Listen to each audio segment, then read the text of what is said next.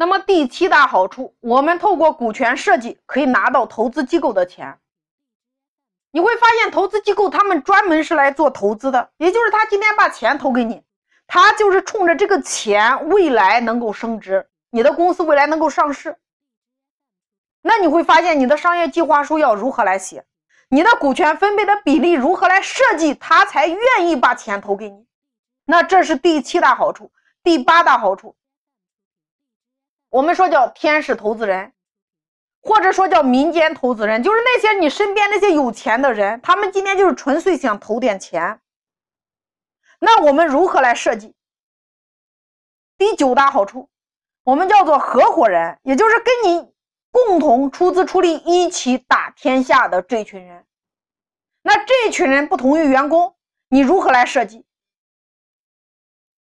如何来占股？如何来运营？怎么样来估值？那否则这些合伙人他怎么会跟你干呢？第十个好处，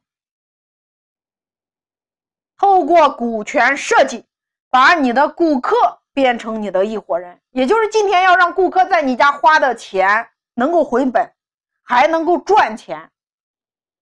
比如说，他今天在你家花了五千块钱买了一件衣服，那这个钱呢，只是他暂时垫付一下。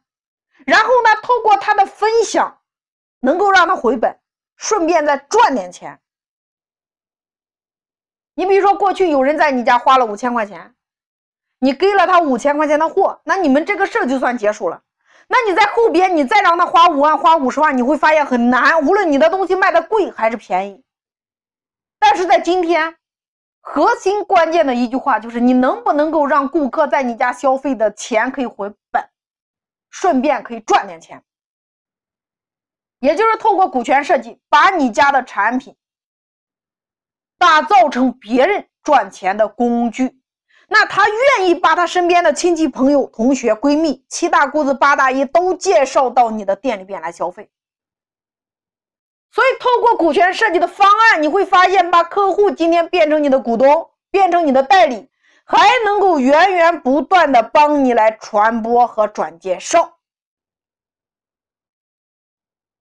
所以股权设计能够让我们把整合社会上的资源，也就是把那些有资源的融资源的人融合进来，把关键的人物融合进来，把你的上下游融合进来，把顾客、把合伙人、把投钱的人、把员工统统融合进来。